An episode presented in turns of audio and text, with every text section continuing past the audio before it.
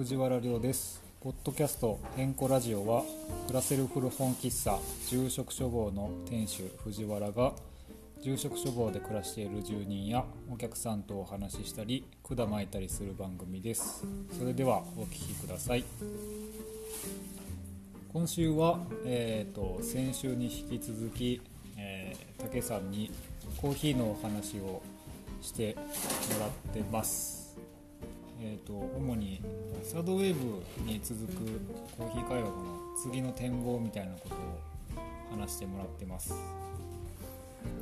まありょうくんが今言ってたみたいにこう朝入りのスペシャルティーコーヒーをメインに扱うお店になるんですけど、うん、まあこの、まあ、朝入りのコーヒーの文化が定着してない飛騨のエリアで、はいはい、まあ、ポップアップの活動から始めてるんですけど、ね、まあ、もちろん知らない人もすごい多い、まあ、アサリのコーヒーを知らない人もすごい多い中でやってるんですけど、うん、まあリアクションとしてはあそうそう反応とかはどうですか、結構いいんですよね。あんま悪いリアクションは今までなくて、はいはい。まあ、ありがたいことに、うん、まあ、知ってもらえてあこういうのもあるんだとかあすごい飲みやすいですねとか。あの、まあ、コーヒーの苦さが苦手な人も中にはいるのでそういう人にとってはすごいあの新しい発見でこれなら飲めるとか。あめちゃくちゃいいです、ね、そうそういうのすごくやっぱ嬉しくて。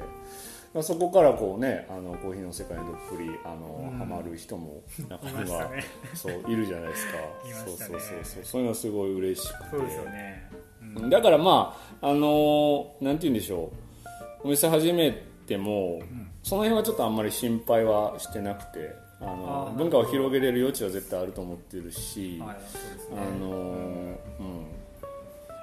そうですね。飛騨にとっては新しいものにはなりうるので、うん、うん、あとはまあ今までやってきたこうイベント出店だったりとか、ポップアップっていうのも、お店構えてからも、まあ、続けたいなとは思ってます、まあ、できる範囲で。そうそうそうそう、ね、外にやっぱ出ていくことですごいやっぱね。いいじゃないですか。楽しいし、うん。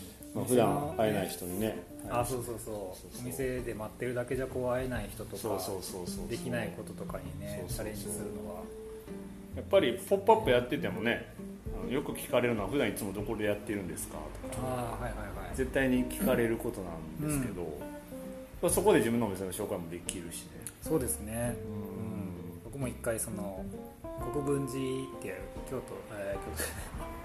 高山のお寺で、はい、その古本のね、えーと、イベント古本のイベントじゃないな、まあ、フリーマーケットみたいなのに、古本屋さんで出店した時に、やっぱりこう普段絶対にお店でね座って待ってるだけじゃ会えないような人たちに来てもらって、うん、で結果的にそこで知ってもらって、うん、でお店にも来てもらえるみたいな流れがあって、それはやっぱりすごいいいなと思って、ね、お店でずっとね待ってるだけじゃ拉致が開かないこととかって結構あるから。そうなんですよね、こういうポッドキャストとかで、うん、まあ喋れたらいいのかなと思うんですけど、うん、だからなかなかね あのまあお店に来てもらって1対1で話して、うん、そうですね。まあ、そういう地道な活動もいいっすけど、不特定多数の人にそうなんですよね。発信したいですよね、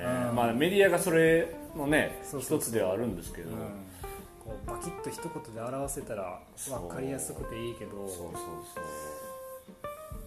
でも今度は僕のジレンマとしては果たして分かりやすい言葉で来てくれる人が、こうお店に本当に来てほしい人なのかみたいなジレンマがまた発生するっていうね、まあ、尽きないんでしょうね。多分そういう考えてね。ね。ね、うん、それこそあのおしゃれなカフェに行って、うん、インスタで写真撮ってだけみたいな、うん、コーヒーはの味は二の次みたいなのは、うん、多分武さんの思うところではないのかもしれないし、まあ、もちろん理想のねターゲットのお客さんではないんですけど、もちろんね。なんかこう自分今まではこう本当にねお店で勤めて会社で勤めて、はいはいはい、一バリスタとしてコーヒー入れてたっていう立場で、うん、でも今は自分で一人でこうやってたらなんか、ねそういう人でもむしろありがたいというか。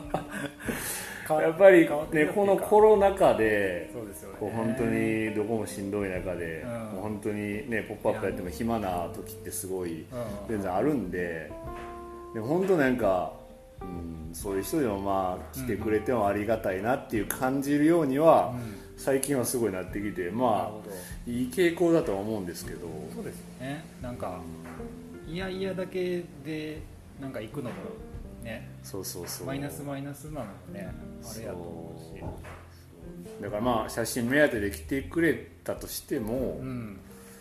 まあ自分なりにこうあんまフィルターをかけずにそうですね、まあちょっと話しかけてみてうん。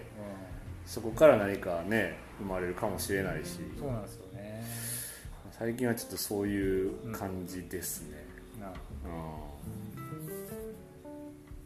ん。じゃあ最後のトピックぐらいになるかな。多分最後。えっとサードウェーブっていうのが起こったのが、えっと2000年ぐらいってねお話を、うん。があったんですけど、はい。まあ、それから20年近く経ってるっていうことで、はい。でもうなんかこう次のこう時代に移るのかなみたいなうんところをどう考えていらっしゃるのかとか、うんこうコーヒー界隈が今後どうなっていけばうん嬉しいなみたいなうんのをちょっとじゃあお話願いますか。うんサードウェーブに続くそうスペシャルティですねーコーヒーが今後どうなるかとか。まあ僕のあくまで予想なんですけどこれは、どこから話そうかな。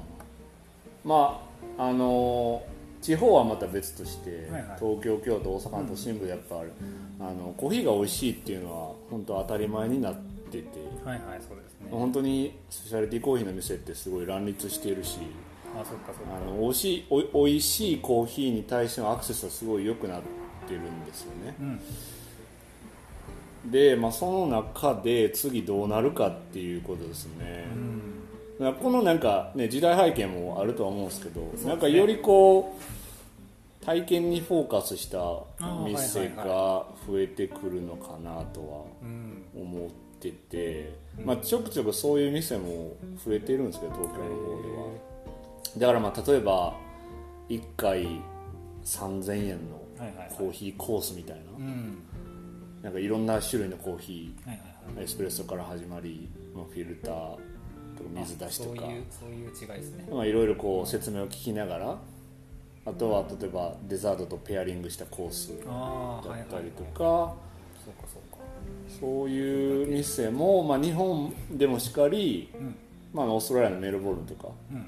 あのメルボルンってすごいあのコーヒーのカルチャーが、あのまあ、世界一の規模を誇る街なんですけど、そういうとこでもそういうお店は、まあ、ちょくちょく増えてきてて、えまあ、よりこうなんかプレゼンテーションにフォーカスした感じ。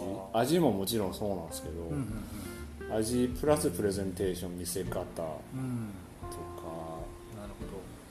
ですね。じゃああれですね人としてはコーヒーが美味しく入れられるだけじゃもしかしたら。そう難しいと思います、はい。もう美味しいコーヒーっていうのが結構当たり前になってきてるんで、うん。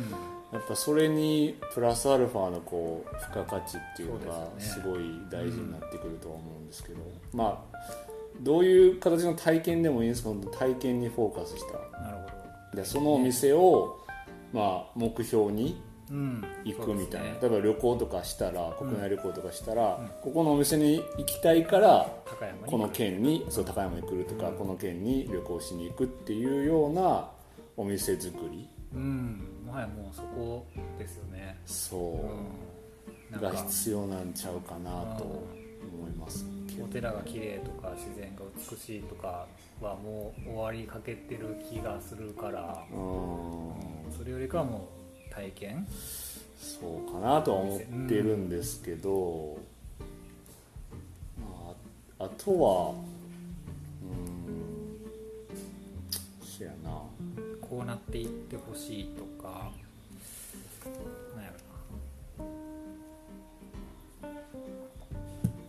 な。あでもなんて言うんでしょう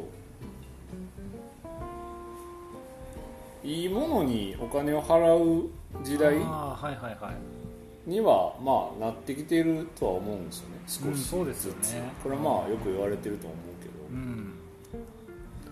ねよりこう美味しいもうんのとか、こうストーリーの見えるもの。のあるものね。透明性があるもの、あね。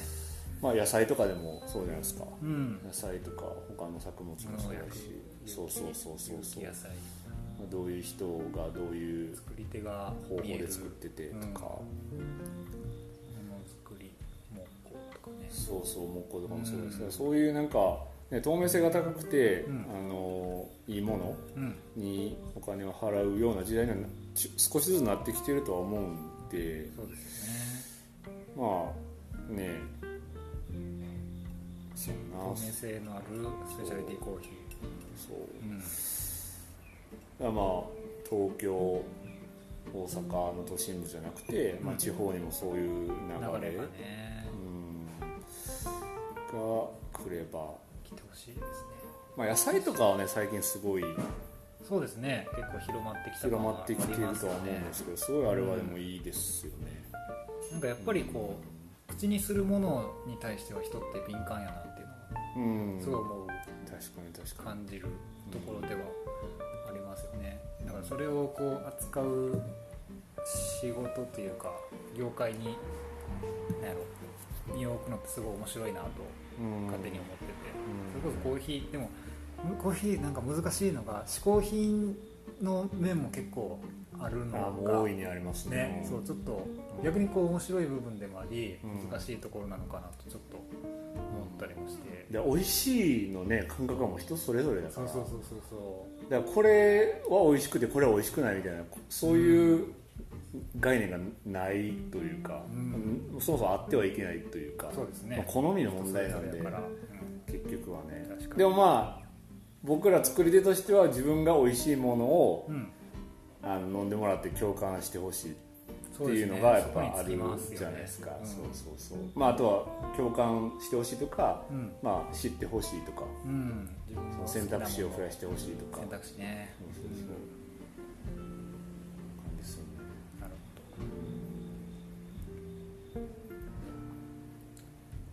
こんな感じですかね。まとまってるか大丈夫。大丈多分大丈夫だと思いますよ。多分変更ラジオにしてはすごい真面目なあの回に。夫いやちょっとねあんまりこう気の利いた冗談とか言えへんかったなって ちょっとあれですねすごいこうなんか隙間を縫って。うん、いつもなんか企んでますよね。そう。そうそうそう。でもなんかちょっとなんかコーヒーの話ってあんまあれやな。いやそれはそうです。真面目にねな話しちゃうよりわいね。なりわいのことは真面目に話してくださいさすがに。い いや本当ちょっと、ねふざけたラジオ撮りたいですけどね。やそれちょっとまた次回で、また次回で、はい、楽しみですね。僕らの僕らの本業それですからね。そう本業は。そう。本業はそっちで。そうそうそう。行きたいですね、お金稼げないけどそっちはう。ん 本業はそっちですね、じゃあ今日はこの感じで終わりにしたいと思います。はい、ありがとうございます。今回のゲストは、えっ、ー、とガレージコーヒーワークスの竹橋弘樹さんでした。はい、ありがとうございました。ありがとうございました。最後は合唱で締めたいと思います。はい、合唱。合唱。